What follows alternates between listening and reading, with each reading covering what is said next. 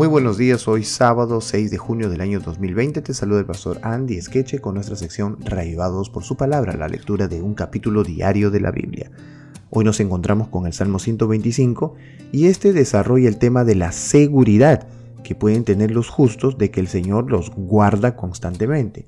La situación geográfica de Jerusalén hacía de ella, para los antiguos, una ciudad segura.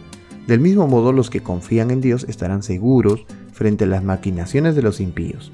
Están a salvo de todos los dardos mortales del enemigo. Veamos entonces, verso 1. Los que confían en Jehová son como el monte de Sión, que no se mueve, sino que permanece para siempre. Como Jerusalén tienen montes alrededor de ella, así Jehová está alrededor de su pueblo, desde ahora y para siempre.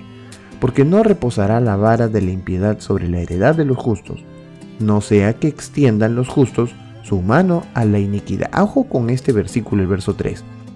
No reposará la vara de la impiedad sobre la heredad de los justos. Habíamos visto en el salmo anterior que eh, Dios nos protege, Dios nos cuida, Dios nos ayuda en todo momento, siempre hay una salida. Sin embargo, no quiere decir que nunca vendrán eh, problemas a nuestra casa, a nuestra mente, a nuestra vida.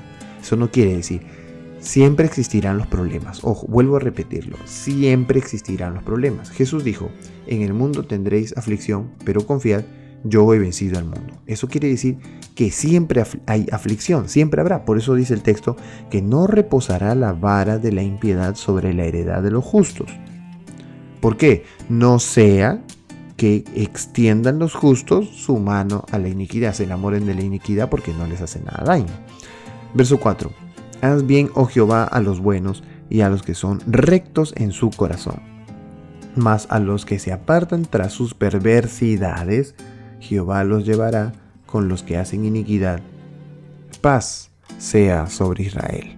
No te enamores del mal, no sea que eh, si el mal parece tan bueno, te enamores y llegues a usar el mal y te quedes con el castigo de los impíos. Por esa razón, aléjate del mal y qué bueno que sucedan estas cosas terribles, como que puedan robarnos, pueda venir inundación, pueda...